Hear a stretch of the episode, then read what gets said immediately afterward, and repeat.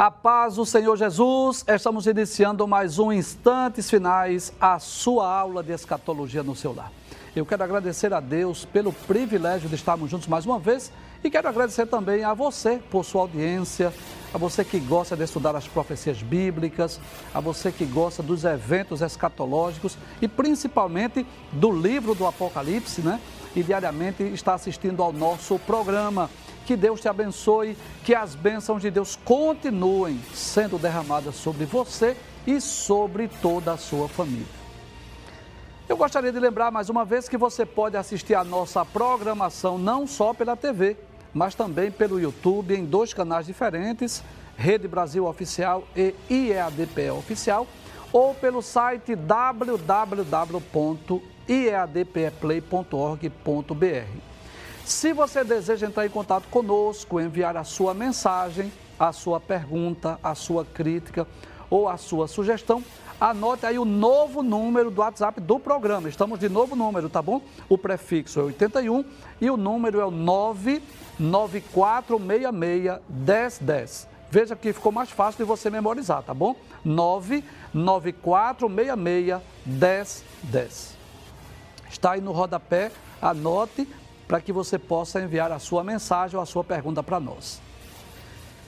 Muito bem, se você está acompanhando diariamente os instantes finais, você sabe que nós estamos estudando o livro do Apocalipse, mais especificamente as sete cartas que foram enviadas às igrejas da Ásia Menor. Nós já estudamos quatro cartas, das sete, já estudamos quatro. Estudamos a carta que foi enviada à igreja de Éfeso, não é? Você já sabe disso, é só relembrar que era uma igreja doutrinariamente forte mas né, os cristãos daquela igreja não toleraram pecado, mas que aquela igreja foi repreendida por Jesus porque deixaram o primeiro amor. O primeiro amor de Éfeso se esfriou. Estudamos a segunda, que foi endereçada à igreja de Esmirna, lembra disso? Uma igreja materialmente pobre, mas espiritualmente rica. E vimos que aquela igreja não recebeu repreensão, mas apenas exortações, né, elogios principalmente. E Jesus exortou a, aos crentes de Esmirna a permanecerem fiéis a Cristo, né, mesmo em meio às perseguições. Estudamos a terceira, que foi enviada à igreja de Pérgamo, uma igreja dividida. Você viu que a igreja de Pérgamo estava é, dividida porque havia crentes fiéis, havia em Pérgamo crentes cristãos sinceros, que não negaram o nome de Jesus, mas naquela mesma igreja havia grupos né, heréticos. Havia ali os seguidores da doutrina de Balaão e da doutrina dos Nicolaítas. E estudamos também a quarta carta que foi enviada à igreja de Tiatira, uma igreja que tinha muitas virtudes, né? A igreja de Tiatira não é, foi elogiada pelo seu amor, pela sua fé, pela sua perseverança. Um fato interessante que nós vimos em Tiatira é que as últimas obras eram maiores do que as primeiras. Mas vimos também que aquela igreja estava tolerando uma falsa profetisa. Uma mulher que se dizia profetisa, denominada Jezabel, que estava enganando os servos de Deus, induzindo os servos de Deus a comerem dos sacrifícios da idolatria e a se prostituírem. Hoje nós daremos início ao estudo da quinta carta que foi enviada à igreja de Sardes. E antes de nós estudarmos a carta, né, hoje vamos adentrar no capítulo 3. Mas antes de nós estudarmos a carta, a mensagem de Cristo enviada pelo apóstolo João à igreja de Sardes, nós vamos falar um pouco sobre a cidade, não é? Como fizemos no estudo das demais cartas. Nós sempre iniciamos estudando um pouco sobre a cidade, sobre a igreja, para termos uma melhor compreensão da mensagem de Cristo através da carta. Porque a forma que Jesus se identifica, a forma que Jesus se manifesta, se revela àquela igreja. E a própria mensagem, as promessas, as exortações, está muito relacionada é, à cidade onde a igreja existia. Então, nós vamos falar um pouco sobre a cidade de Sardes, né? Que não é um nome comum na Bíblia, você vai encontrar Sardes apenas no livro do Apocalipse. Não há nenhuma carta, nenhuma epístola endereçada a esta cidade, a esta igreja, não é? a não ser a carta que foi enviada por Jesus através do apóstolo João. vamos falar um pouco sobre essa cidade que hoje existe lá na Turquia, lá na Ásia Menor. Vamos falar um pouco sobre a cidade de Sardes. Pode passar a tela, por gentileza? Primeiro, a palavra Sardes significa príncipe de gozo. E aí eu já quero trazer né, de antemão uma informação de que os habitantes, os moradores dessa cidade viviam na luxúria, né? Viviam de forma esplêndida, de forma regalada. Você vai perceber isso no estudo da carta. Aí estão algumas ruínas da cidade de Sardes. Você sabe disso, que essas cidades ficam hoje na Turquia. Inclusive, pontos turísticos, né? É, cristãos, principalmente. Turistas do mundo inteiro, mas principalmente cristãos, viajam à Turquia, lá na Ásia Menor, para conhecer essas cidades, conhecer essas ruínas onde existiam essas igrejas. Então, essas ruínas aí não é da igreja de Sardes, essas ruínas que está aparecendo aí é da cidade. São é, estruturas enormes que mostram que realmente é, existiu ali uma cidade é, nos tempos antigos chamada de Sardes. Vamos passar ainda a tela, voltando para a tela. Não, volta, por gentileza, ainda tem alguma informação. Muito bem. Ela foi a capital da Lídia no século sétimo antes de Cristo, era uma das cidades mais magníficas do mundo nesse tempo. Então, a Lídia, ela era toda aquela região das sete cidades era a região da Lídia. Então você vai perceber que Sardes era a capital daquela região ali da Lídia, isso na época do, desde a época do Império Grego, né, mais ou menos século 7 antes de Cristo. O que mais que podemos falar sobre a cidade de Sardes?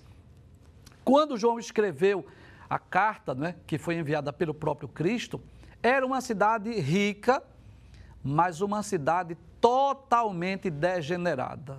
O que significa isso, professor? Uma cidade comprometida com o pecado. Infelizmente, é triste dizer isso, mas é uma realidade. Geralmente, não estou generalizando, eu estou colocando a palavra geralmente, né? Mas geralmente as cidades mais ricas, elas têm uma tendência natural de viver uma vida né, pregressa, uma vida né, que, de, de, de princípios, de hábitos, de costumes que vão de encontro aos princípios da palavra de Deus. E assim era a cidade de Sardes, uma cidade rica, mas degenerada. Sua glória, a glória da cidade de Sardes estava no passado. É, você vai entender por que a, a, glória estava no passado. Né? Ela tinha sido outrora uma cidade fortificada, não é uma cidade muito protegida, e os seus habitantes estavam se gloriando da vida do passado e viviam entregue à luxúria, entregue aos prazeres efêmeros que esta vida oferece. Pode passar ainda a tela. Você vai perceber ainda nesse mapa, você já deve estar mais ou menos familiarizado com esse mapa, né? Onde estão aí a localização das sete cidades, né? Você, nós já falamos sobre isso em programas anteriores. E você vai perceber aí que Sardes ficava aí aproximadamente 24 quilômetros lá da cidade de Esmirna e era uma das cidades mais magníficas do mundo. Ela era fortificada com uma grande muralha e seus habitantes se sentiam assim invencíveis, inabaláveis, porque ela ficava não é, no alto de uma montanha. Então eles se sentiam assim, uma fortaleza natural, né? uma cidade fortificada, protegida também por muros, e os seus habitantes se sentiam assim orgulhosos, porque acreditavam que a sua cidade era assim imbatível, invencível. Então, perceba que a localização privilegiada da cidade trouxe um problema para os seus moradores, que era a sua autoconfiança. Nós vamos voltar a falar sobre esse assunto quando estivermos estudando a carta em si. Além disso, falando da cidade de Sardes, nós podemos também, pode passar a tela, que ela estava comprometida com a idolatria. Você sabe disso, nós já falamos sobre isso que a idolatria é a adoração a ídolos. É quando os homens colocam outros deuses no lugar do Deus Todo-Poderoso. Então, nós vimos aqui que geralmente era muito comum nas sete cidades, né, naquelas sete cidades, havia templos, não em todas, mas a grande maioria, havia templos que eram é, dedicados a deuses. Outros deuses eram adorados nessas cidades. E lá na cidade de Sardes, era o templo lá de Cibele, que era a padroeira da cidade. Abra aí a tela, por gentileza, para nós mostrarmos. Então, você vai observar aí é, à esquerda do seu vídeo as ruínas do templo dessa deusa chamada Cibele. E à sua direita você vai perceber aí é, uma estátua, uma imagem da deusa chamada Cibele. Só que essa imagem de Cibele aí não é necessariamente nas ruínas de Sardes, porque Cibele ela não era adorada só na cidade de Sardes. Eu diria que era principalmente na cidade de Sardes, porque ela era padroeira da cidade. É como se fosse uma mãe, como se fosse uma deusa, como se fosse uma guardiã, como se fosse uma protetora. E você sabe que isso é uma abominação diante de Deus. Está muito claro, você já sabe disso, nós já estudamos aqui. Está muito claro no Decálogo, nos Dez Mandamentos, Êxodo capítulo 20, Deuteronômio capítulo 5, Deus havia dito, não é? Não terás outros deuses diante de mim, não farás para ti imagens de escultura. E todos os apóstolos, inclusive o próprio Jesus, combateu a idolatria. Nós fomos criados para adorar única e exclusivamente ao nosso Deus, o Criador de todas as coisas. Então, lá na cidade de Sardes, que estava comprometida com a idolatria, havia aí esse templo, e ainda está aí as ruínas, para que qualquer visitante possa ver, dessa deusa chamada Cibele. Agora, um, um detalhe importante, que nós vamos perceber que nesta cidade de Sardes, não estava havendo a perseguição aos cristãos, como em outras cidades, e também não estava havendo ali o culto ao imperador. Não era um centro de adoração ao, ao imperador. Mas havia ali os templos, ou um templo, um grande templo dedicado a Cibele, eh, a quem as pessoas acreditavam que ela tinha o poder de restaurar a vida dos mortos. E você vai ver nessa carta quem é que tem poder para restaurar mortos. Você vai perceber claramente quando nós estivermos estudando a carta. É por isso que não é sempre bom nós estudarmos sobre a cidade, porque nós vamos compreender melhor a carta. Veja, quem era a padroeira da cidade de Sardes? Cibele. O que era que se atribuía a ela? Acreditava-se um título a esta Cibele, que ela tem um poder especial de restaurar a vida dos mortos. Mas você vai ver quem é que tem esse poder de restaurar vidas. Pode passar a tela, por gentileza? E, finalmente, né, nós vamos ver que a história de Sardes, da igreja de Sardes, mais especificamente, está muito relacionada à cidade. Inclusive, aí nessas ruínas, aí a ruína de uma sinagoga, uma enorme sinagoga dos judeus que havia na cidade de Sardes. Essas ruínas ainda hoje existem. Quem for lá em Sardes pode ir lá presenciar esta grande, essa enorme sinagoga que está lá na cidade de Sardes. E sua glória estava no passado. Tanto a cidade quanto a igreja de Sardes, a glória estava no passado. Porque a igreja ficou igual à cidade. Em vez de influenciar, a igreja foi influenciada.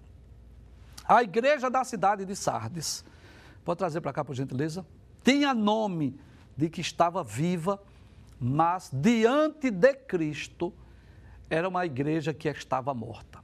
Então você vai perceber, é, quando nós estivermos estudando a carta, uma carta inclusive muito curta, são apenas seis versículos, mas nós vamos ter a oportunidade de voltar a falar sobre a história da cidade e a igreja de Sardes. Você vai ver quanto havia um, uma semelhança entre ambas, a cidade e a igreja, quando nós estivermos estudando estes seis primeiros versículos do capítulo 3 do livro do Apocalipse. Pode passar a tela, por gentileza? Muito bem, então no capítulo 3, versículo 1, nós vamos começar a estudar agora sim a carta enviada à igreja de Sardes. E como nós dizemos, né, sempre dizemos aqui no programa, se você está em casa, é aconselhável que você acompanhe com a sua Bíblia, porque com certeza nós estaremos lendo muitos outros versículos, além dos seis, que é a carta enviada à igreja de Sardes. Nós estaremos lendo outros textos. Então, se você está em casa, faça da sua casa, do seu sofá, aí uma sala de aula, sua Bíblia, seu caderno de anotações, sua caneta, para que você tenha um melhor aproveitamento. Se você tiver com o seu celular, você pode fotografar aí as imagens. Agora, se você está num ambiente de, trabalho ou numa outra ocupação que você não pode fazer anotações, enfim, você não pode abrir a Bíblia, você não dispõe de uma Bíblia, então a equipe de arte preparou aí essa, essa, esses slides, essas telas, que você vai ter o texto bíblico e você vai acompanhar aí no conforto da sua casa ou do seu trabalho, onde você estiver. Então vamos lá para o versículo 1, capítulo 3, versículo 1, o que diz o que disse Jesus, qual é a mensagem de Cristo à igreja de Sardes. Vamos abrir a tela, por gentileza? Bem, como Jesus sempre inicia dizendo, né? Ele diz: E ao anjo da igreja que está em Sardes, escreve. Então, você sabe disso, que as sete cartas foram destinadas ao anjo da igreja. E você sabe aí que esse anjo, você já ouviu eu explicar em outras ocasiões, que esse anjo não é aquele ser angelical, mas é o, o, o líder, o pastor, o obreiro, o responsável, que recebia aquela carta e deveria ler para a igreja.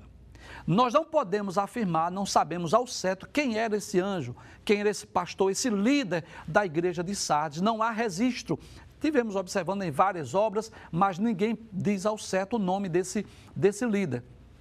Mas podemos dizer, não é, sem medo de errar, que nessas sete cartas ela era enviada aquele obreiro responsável, aquela pessoa que estava tomando conta daquela congregação.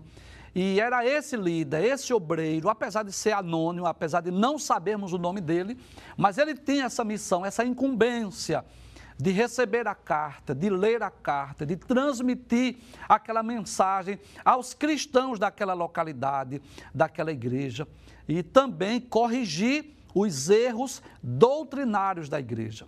É por isso que Jesus, em sua eterna sabedoria, ele destina, ele envia a carta a quem? Ao líder, ao obreiro, ao pastor da igreja. Por falar nisso, eu quero ler um texto na primeira, não, na, na carta aos Efésios. Eu ia ler primeiro aos Coríntios, mas vamos ler em Efésios. É, carta do apóstolo Paulo aos Efésios, lá no capítulo de número 4, né?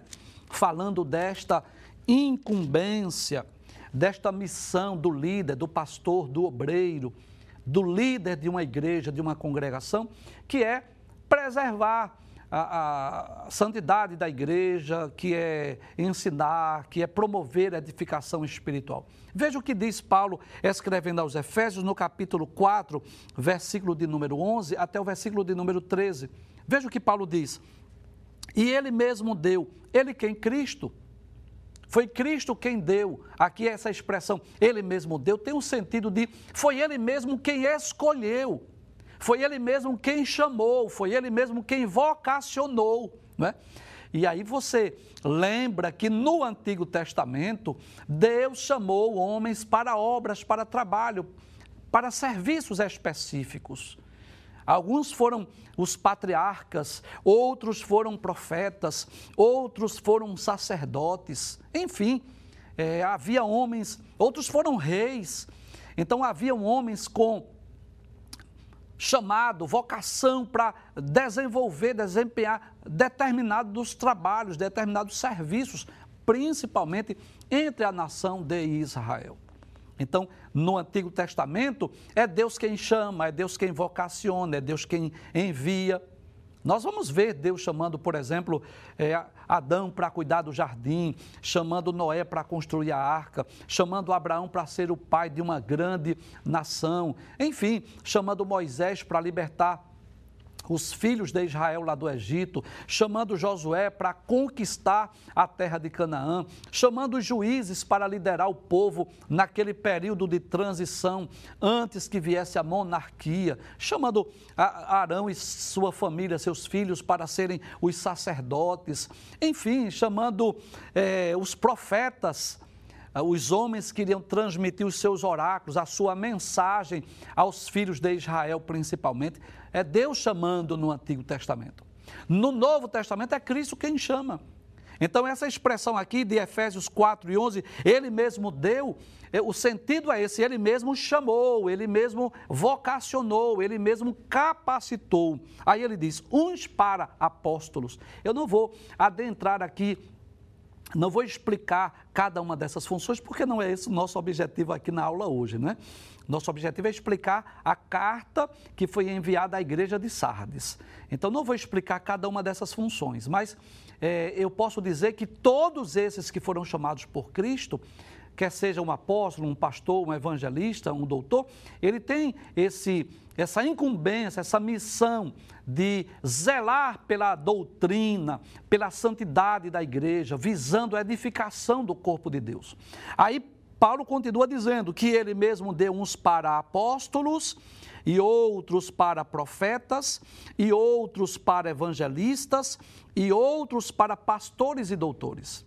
Então foram, isso aqui são o que nós chamamos na teologia de dons ministeriais, ou os dons de Cristo homens que foram chamados, vocacionados para funções específicas. Então eu posso dizer que esse, esse anjo aí, esse pastor dessas igrejas, está incluso aqui neste grupo, porque Jesus chamou outros para pastores.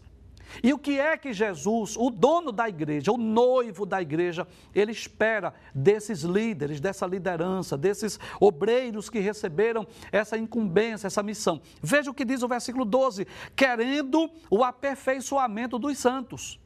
Então, o objetivo de Cristo, na realidade, ao chamar, vocacionar estes obreiros, ele estava visando o quê? o crescimento, a edificação da igreja. Diz o versículo 12: querendo o aperfeiçoamento dos santos para a obra do ministério, para a edificação do corpo de Cristo. E é por essa razão que Jesus envia essas cartas ao anjo, ao líder, ao pastor, porque eram eles os responsáveis de fazer o que, como diz o apóstolo Paulo, é de promover o aperfeiçoamento dos santos, para a edificação do corpo de Cristo. E como é que Jesus se revela? Você sabe disso. Para cada igreja, Jesus se identifica ou se revela com títulos diferentes. Já percebeu isso? Não é o mesmo título para as sete igrejas, são títulos diferentes. E esses títulos, essas formas que Jesus se revela, está relacionada à vida da igreja. Então, como é que Jesus se manifesta, se identifica ou se revela à igreja de Sardes? Vamos ver no texto? Aí diz assim: E ao anjo da igreja que está em Sardes escreve: Isto diz o que tem os sete Espíritos de Deus. Então, essa expressão, sete Espíritos de Deus, é bom lembrar que não significa dizer que lá no céu existem sete Espíritos. Não. Essa expressão fala da, da multiforme, das muitas formas de operação, de atuação do Espírito Santo. Então, não são sete espíritos diferentes, mas o número sete na Bíblia, principalmente no livro do Apocalipse, ele fala de totalidade, de completude, fala de perfeição. Então, quando Jesus se manifesta, aquele que tem os sete espíritos, é aquele que tem a plenitude do Espírito. O Espírito está atuando de forma plena em suas muitas formas de atuação, na sua multiforme manifestação ou atuação. E isso nos faz lembrar de uma profecia que nós já estudamos aqui, quando nós estudamos sobre as profecias acerca do reino milenial. Nós temos alguns programas lá no YouTube, nós estudamos várias profecias. Você pode procurar no YouTube aí, você pode procurar no playlist, não é? Lá no iadpplay.org e você vai encontrar no playlist. Nós, antes de estudarmos sobre o milênio, nós estudamos várias profecias. E há uma profecia extraordinária lá no capítulo de número 11, versículos 1 em diante, que fala sobre o reino do Messias, que é pacífico e próspero. Eu não vou explicar esse texto porque nós já explicamos em outra ocasião. Mas eu quero ler apenas os versículos 1 e 2, que está relacionada a essa forma, a essa maneira, a este modo como Jesus se revela à igreja de Sardes. Veja o que diz Isaías capítulo 11, versículos 1 e 2. Porque brotará um rebento do tronco de Jessé e das suas raízes o renovo frutificará. Nós já explicamos isso, né? O tronco de Jessé aqui fala do reinado de Israel, que havia sido cortado, que estava como o tronco de uma árvore morta, seca. Por quê? Porque não existe mais rei em Israel. Mas o texto diz que vai brotar um rebento, como que uma plantinha nova, como se um novo galho fosse surgir daquele tronco seco. E não só isso, das raízes vai nascer um renovo. E que renovo é esse, professor? E que rebento é esse que vai surgir? Aí diz o versículo 2. Fala de Cristo, claro, que será rei sobre todo o mundo, que reinará a partir de Jerusalém sobre o mundo inteiro. Isso é uma profecia acerca do reino do Messias. Mas veja o que diz o versículo 2, que está relacionado com Apocalipse capítulo 3, versículo 1. Veja, diz assim: E repousará sobre ele, sobre ele quem? Sobre esse tronco, esse rebento do tronco de Jessé, sobre esse renovo que vai frutificar, que é Cristo. Repousará sobre ele o Espírito do Senhor. Vamos contar comigo? Olha, Espírito do Senhor, Espírito de sabedoria, o espírito de inteligência, o espírito de conselho e de fortaleza, o espírito de conhecimento e de temor do Senhor. Observe que o espírito aqui no capítulo 11, versículo 2, está sempre com E maiúsculo, e você sabe disso. Nós já explicamos aqui. Quando aparece espírito com E maiúsculo, está se referindo ao Espírito Santo, ao Espírito de Deus. Então, é, observe aqui essa plenitude. O que significa essa profecia? Que o Espírito Santo estará agindo de uma forma plena no reinado do Messias, ou através de Cristo, através do Messias. Olhe mais uma vez: o Espírito do Senhor, o Espírito de sabedoria e de inteligência, o Espírito de conselho e de fortaleza, o Espírito de conhecimento e de temor do Senhor. Então, a expressão sete Espíritos de Deus refere-se exatamente à plenitude ou à totalidade do Espírito Santo, não é como você já deve ter observado aí lá no livro do Apocalipse. Não é muito comum esse simbolismo do número 7. Não é só para você relembrar o que nós já dissemos, não é? No Apocalipse você encontra sete cartas enviadas para sete igrejas da Ásia que eram apacentadas por sete anjos. São sete selos num livro lá que está à mão direita de Deus. São sete trombetas e sete taças que anunciam juízos divinos vindouros. Jesus aparece a João no meio de quê? De sete castiçais de ouro. E o que é que Jesus tinha na sua mão direita? Sete estrelas. Nós, lendo o Apocalipse, nós vamos encontrar também um dragão vermelho que tinha sete cabeças, sete diademas. Nós vamos ver nessas cartas sete promessas para os vencedores. Então, o número 7 na Bíblia, e principalmente no livro do Apocalipse, transmite essa ideia de perfeição, de completude, de totalidade. Então, quando Jesus diz que tem os sete espíritos, não está falando de sete espíritos distintos, mas da manifestação plena, da completude, da totalidade, né? vamos dizer assim, da, da multiforme ação do Espírito Santo através de Cristo. Mas Jesus, observe no versículo 1, que Jesus não se revela apenas como aquele que tem os sete Espíritos de Deus. Ele diz, e as sete estrelas. Então Jesus se revela como aquele que tem na sua mão direita as sete estrelas. Nós já estudamos, né? Lá no, no livro do Apocalipse, capítulo 1, versículo 20, eu estou só relembrando, porque nós já estudamos esse texto outrora, né? Mas veja o que diz o capítulo 1, versículo 20. Diz assim: O mistério das sete estrelas que viste na minha destra ou na minha mão direita, é Jesus dizendo. Ele diz: E dos sete castiçais de ouro, as sete estrelas são os anjos das sete igrejas. Não é? O que significa dizer que Jesus tem o ministério nas palmas ou na palma de suas mãos. Isso significa dizer que ele tem o poder de guardar, de proteger os obreiros, a liderança, o ministério está na palma da mão de Jesus. E ter o ministério na palma né, das suas mãos, isso fala de privilégios, mas fala também de responsabilidades. Né? Quais são os privilégios? É, os obreiros, a liderança, o pastor, por exemplo, o pastor, da, da, os pastores das sete igrejas poderiam se sentir seguros, porque estão guardados na palma da mão de Jesus. Mas isso também significa responsabilidade, porque eles não fazem o que eles querem, e sim aquilo que o seu Senhor, que é o noivo e o dono da igreja, ele quer que seja realizado. Vamos dar continuidade ainda no versículo 1. Aí Jesus diz assim: Eu sei as tuas obras. Então nós já dissemos, é muito comum nas cartas, né? Jesus sempre dizer: Eu sei as tuas obras, eu conheço as tuas obras. E isso nos ensina duas grandes e preciosas lições.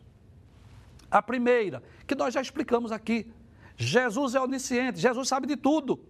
Ele conhece todas as coisas. Ele sabe de tudo, absolutamente tudo. Não há nada que ele não saiba. Essa é a primeira lição que nós aprendemos. Quando Jesus diz, Eu sei as tuas obras, ele está dizendo, Eu conheço tudo, eu sei de tudo. Não há nada que esteja oculto ou encoberto aos meus olhos. Esse é o primeiro sentido. Mas, em segundo lugar, significa dizer que ele não está alheio ao serviço que prestamos em prol do reino de Deus aqui na terra. Observe que em todas as cartas que nós estudamos, Jesus sempre faz menção ao trabalho da igreja. A segunda lição que nós podemos aprender é que Jesus não está alheio ao serviço que nós prestamos em prol do reino de Deus aqui na terra. Observe que nas cartas que nós estudamos, Jesus elogiou o trabalho das igrejas. Ele elogiou, por exemplo, o trabalho, a paciência da igreja de Éfeso. Elogiou a perseverança na fé lá dos crentes de Pérgamo. Elogiou o amor, o serviço, a fé, a paciência dos crentes lá de Tiatira. Mas também Jesus repreendeu a igreja de Éfeso, porque estava permitindo que o amor se esfriasse. Jesus repreendeu a igreja de Pérgamo, porque eles estavam seguindo as doutrinas de Balaão e dos Nicolaítas. Jesus repreendeu a igreja de Tiatira porque estava tolerando uma falsa profetisa denominada de Jezabel. Então, o fato de Jesus conhecer as obras das igrejas, ou, ou, consequentemente, as nossas obras pessoais individuais, significa dizer, na prática, que isso é uma mensagem de ânimo, uma mensagem de fé e de esperança para quem pratica as boas obras, não é? Olha, Jesus conhece as suas obras. Mas para quem pratica más obras, isso é uma mensagem de advertência. Eu vou repetir essa frase porque ela ela pode ser aplicada a qualquer um de nós.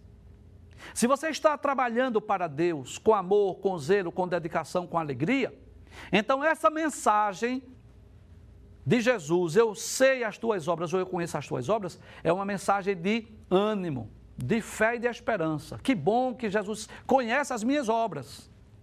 Mas para quem faz obras más, obras fraudulentamente, negligentemente, relaxadamente, desleixadamente, essa é uma mensagem de advertência.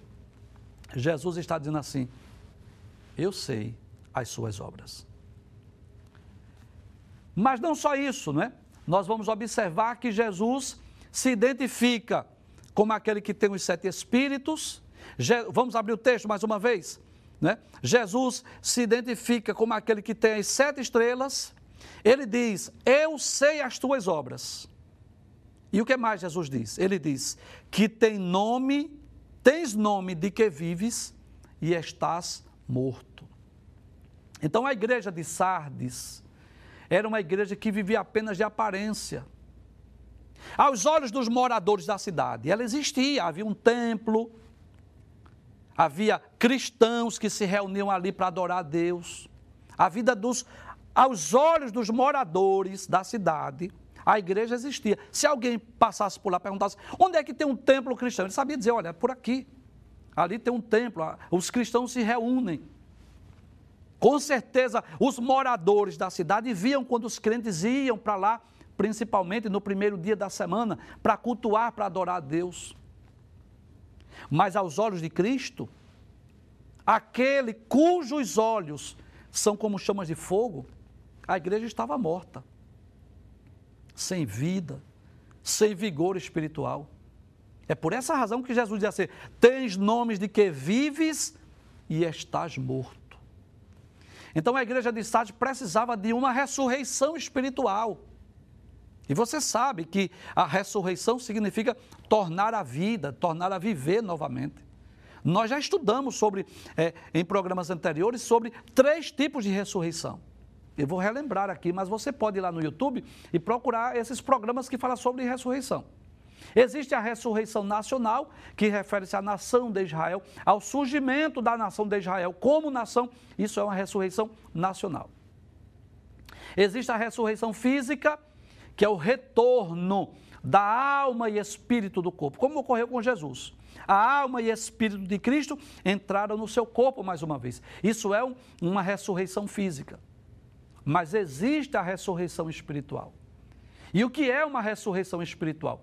É quando a pessoa está diante de Deus, está morta, ainda que esteja fisicamente vivo. É o caso, é, é, é trágico dizer isso, mas eu preciso dizer. É o caso de dos pecadores, daqueles que não são templo e morada do Espírito Santo, aqueles que não estão servindo e seguindo a Cristo, aqueles que ainda não receberam Jesus como seu Salvador pessoal, eles estão mortos em ofensas e pecados. Em Efésios capítulo 2, versículo 1, Paulo diz isso, que Cristo nos vivificou, ou seja, Ele nos deu vida quando nós estávamos mortos. Significa dizer que antes de aceitar Cristo, nós estávamos mortos.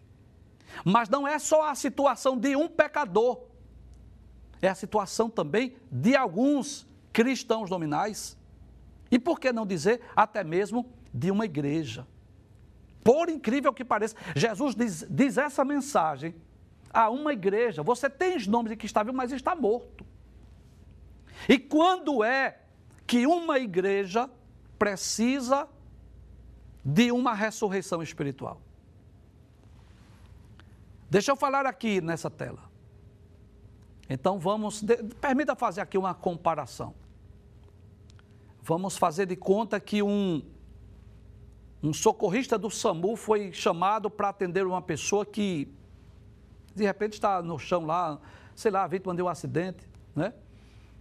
E ao chegar lá, aquele socorrista, a primeira coisa que ele vai observar é se ainda existem sinais vitais se a pessoa está consciente, se a pessoa está viva.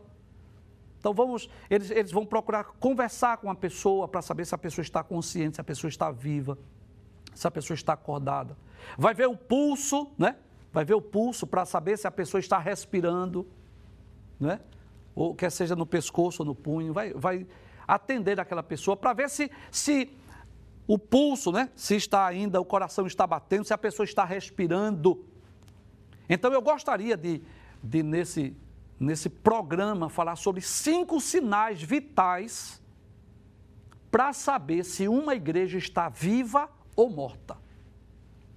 E eu sei que eu estou sendo assistido aqui é, por pessoas de várias denominações. E você pode fazer esses cinco sinais vitais para saber se a igreja, onde você congrega, onde você serve a Deus, onde você adora a Deus, se esta igreja, diante de Cristo, é uma igreja viva ou morta. É claro que para a sociedade a igreja existe, existe um templo, existe uma membresia, mas aos olhos de Cristo.